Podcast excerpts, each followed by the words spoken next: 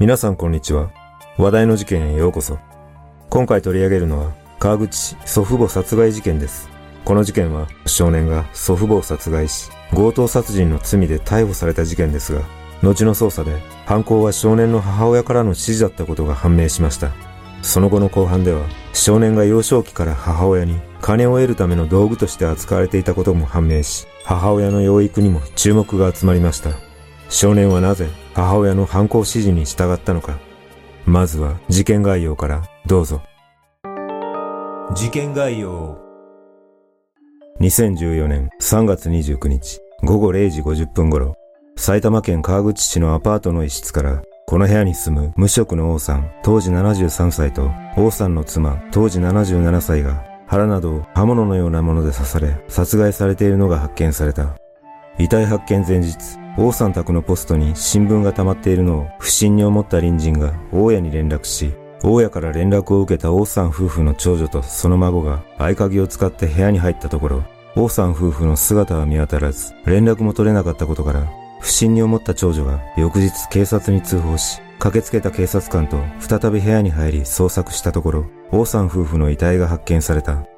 遺体発見時、夫婦はそれぞれ段ボールが覆いかぶせられており、刃物による刺し傷が見つかったことから、司法解剖を行った結果、共に失血死だったことが分かり、警察は殺人事件と断定し、捜査を開始した。事件から1ヶ月後の4月29日、王さん夫婦のキャッシュカードを使って現金を引き出していたとして、王さん夫婦の次女とその息子である少年、当時17歳を窃盗罪で逮捕した。その後の調べで、少年は王さん夫婦を殺害したことも認めたため、強盗殺人の疑いでも犯行動機などの追及を進めた結果、驚くことに少年の母親である次女が殺害を指示していたことが判明し、世間に大きな衝撃を与えた。この事件は少年のあまりにも悲惨な境遇やネグレクトだった母親との歪な関係が話題となり、この事件をモチーフにした映画が公開されたことでも注目された。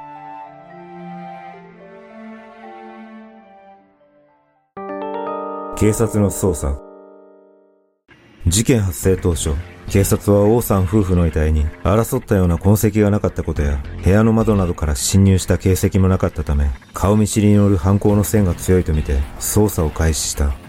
また、玄関の鍵は施錠され、チェーンがかけられていたが、チェーンは玄関の外からもかけられる状態だったことなどから、王さん宅の玄関の特徴を知っている人物として、身内の犯行も視野に入れ捜査をしていた。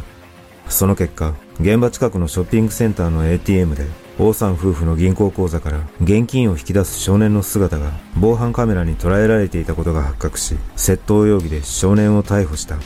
その後の調べで少年は、王さん殺害についても認める供述をし、金が欲しかった。遺体を見て怖くなって空き箱で隠した。と犯行動機についても供述をしたため、強盗殺人容疑でも再逮捕した。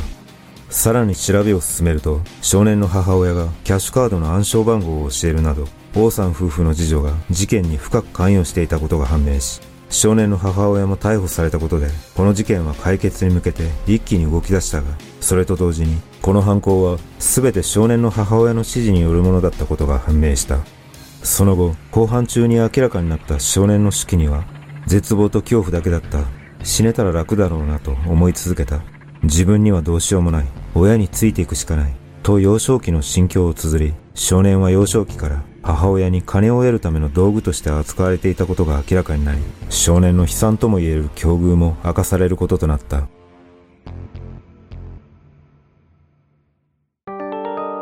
毒親事件を起こした少年は1996年に埼玉県で生まれ、幼少期は両親と3人で暮らしていたが、少年が4歳の頃、一家は借金が膨れ上がり、関東近郊に夜逃げをするほど家計は苦しかったが、そんな状況の中、母親は働くどころか、夫から受け取った家賃を大家に払わず、その金でパチンコなどに浪費していたという。そして、少年が小学校に入る前、両親が離婚すると、少年は母親に引き取られたが、この頃から母親はホストクラブにはまり、毎晩のようにホストが家に来て酒を飲むなど、家庭環境は荒れ、少年は小学4年生からほとんど学校に通わなくなるといった状況に追い込まれていた。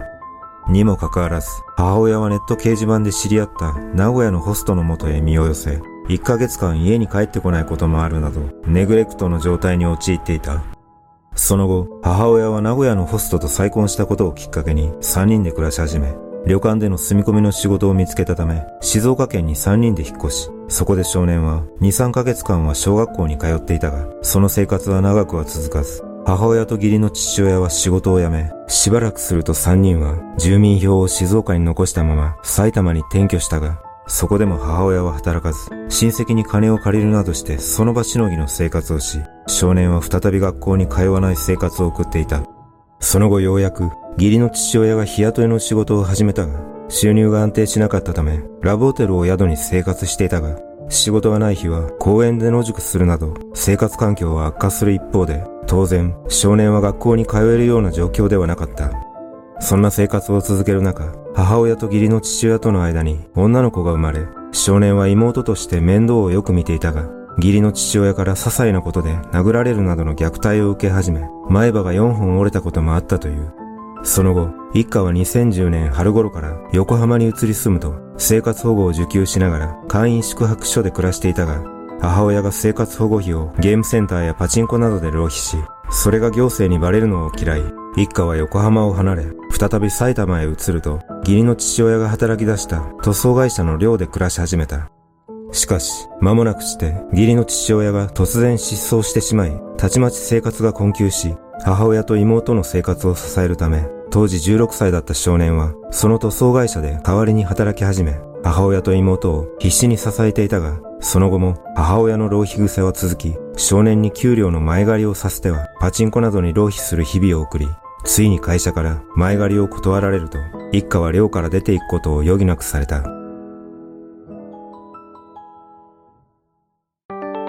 もう戻れないからね。生活費に困った少年の母親は、両親に借金を頼み込むも断られたことで、あろうことか少年に、ばあちゃんたちを殺しでもすれば、金が手に入るよね、と殺害を指示するような言葉を言い放った。少年は母親が話したその言葉を当然冗談だと思い、そうだね、と曖昧に返事をしていたが、母親から、本当にできるの？結局できないの？と畳みかけられ、母親の本気度を伺い知った少年は、やむなく母親と共に祖父母である王さん夫婦の殺害計画を練り始めた。そして事件当日、王さん夫婦が住むアパート近くの公園で母親は、もう戻れないからね。本当にやれんの？金ないからね。と少年に意思確認すると少年は、わかってるよ。と言って母親と妹を公園に残し、一人で祖父母の王さん宅へと向かった。少年はこの時、母親から祖父母を殺害して金を奪うように指示されていたものの、何とかして殺さずに金を借りる方法を模索していた。少年は祖父母にいきなり借金を申し込むと家に入れてもらえないと考え、建設会社への就職が決まったと嘘をついて家に入れてもらう作戦を立て、祖父母宅のインターホンに手を伸ばした。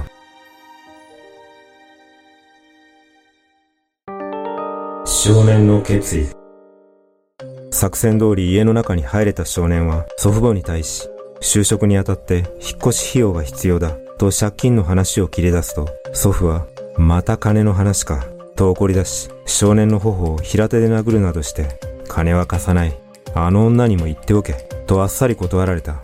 少年は一旦祖父母宅のトイレに入り、金を得るためにはどうするべきかを考え、最終的に家族を食わせていくためには殺すしかない、と祖父母の殺害を決断した。トイレから出た少年は祖父に、もうお金の話はしない、と伝えた後、祖母に声をかけて台所に呼び出し、背後から延長コードで祖母の首を絞め、さらに包丁で刺した。そして少年は祖父のいる居間に戻り、おばあちゃんが台所で倒れている。と言って祖父を台所に呼び出し、祖母と同じく背後から包丁で刺すと祖父は、何してるんだお前と言って口から血を吐きながらその場に倒れた。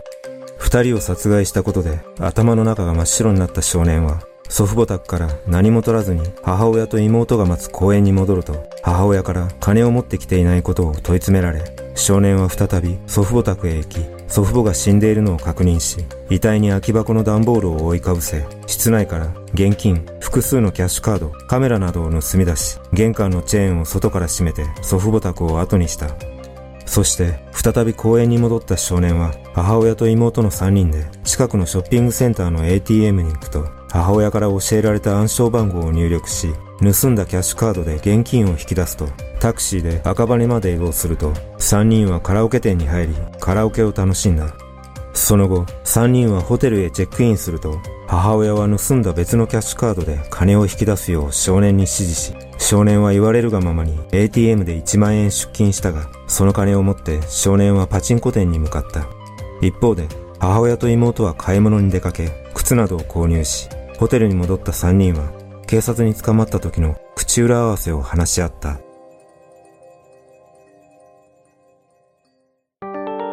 それぞれの判決。母親の判決。2014年6月24日、強盗と窃盗の罪で起訴されていた母親 T の初公判が埼玉地裁で開かれ、母親は事件前に少年を追い詰めるような言葉を言ったことは認めたが、殺害は指示していないと述べた。同年9月19日、埼玉地裁で判決公判が開かれ、裁判長は母親に対し、事件前から少年の職場や祖父母から借金するように命じていたとして責任の重さを指摘した上で休刑7年に対し懲役4年6ヶ月の判決を言い渡した。その後、母親は控訴しなかったため刑は確定した。少年の判決。2014年7月9日、埼玉家庭裁判所は強盗殺人と窃盗の非行内容で送致された少年を逆送とする検察官送致の決定を下し、同月17日、検察は少年を強盗殺人と窃盗罪で起訴した。同年12月15日、埼玉地裁で裁判員裁判による初公判が開かれ、少年は起訴事実を認めた上で、強盗殺人は母親の指示だったと主張した。そして、同年12月25日、埼玉地裁で判決公判が開かれ、裁判長は、原則通り刑事罰を課するのが相当としつつ、母親の養育や犯行前の言動に多く左右された点を十分に考慮すべきと指摘し、無期懲役の求刑に対して懲役15年の判決を言い渡した。しかし、少年院送致を求めていた弁護側は判決を不服として控訴し、翌2015年9月4日、二審の東京高裁は殺害は指示していないという母親の証言には強い疑念が残ると指摘し、弁護側の主張の一部を認めたが、刑の重さが不当とは言えないとして、一審に続き、懲役15年の判決を言い渡し、弁護側はまたも上告したが、2016年6月8日、最高裁は弁護側の上告を退ける決定を下し、少年の懲役15年の判決が確定し、現在も収監されている。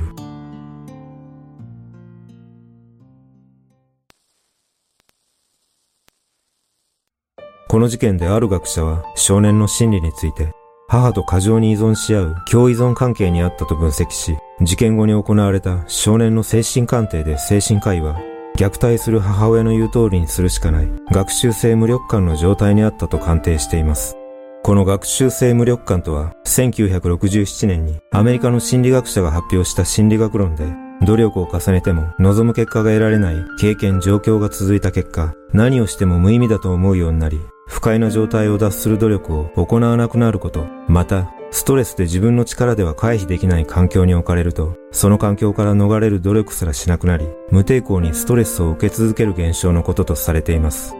このことからも、確かに少年は学習性無力感の状態にあったことが伺えますが、物事の善悪の判断が著しく欠如している部分については、また別の要因があると感じます。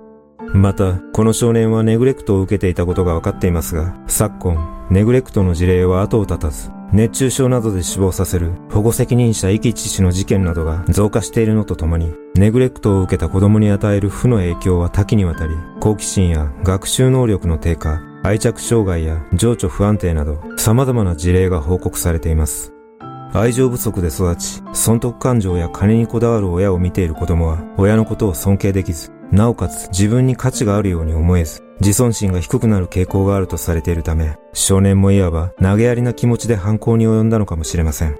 この事件はもちろん、実行犯としての少年の罪が重いことは理解できますが、一方で、金のために子供を利用していた母親の判決については、やはり軽すぎる印象があります。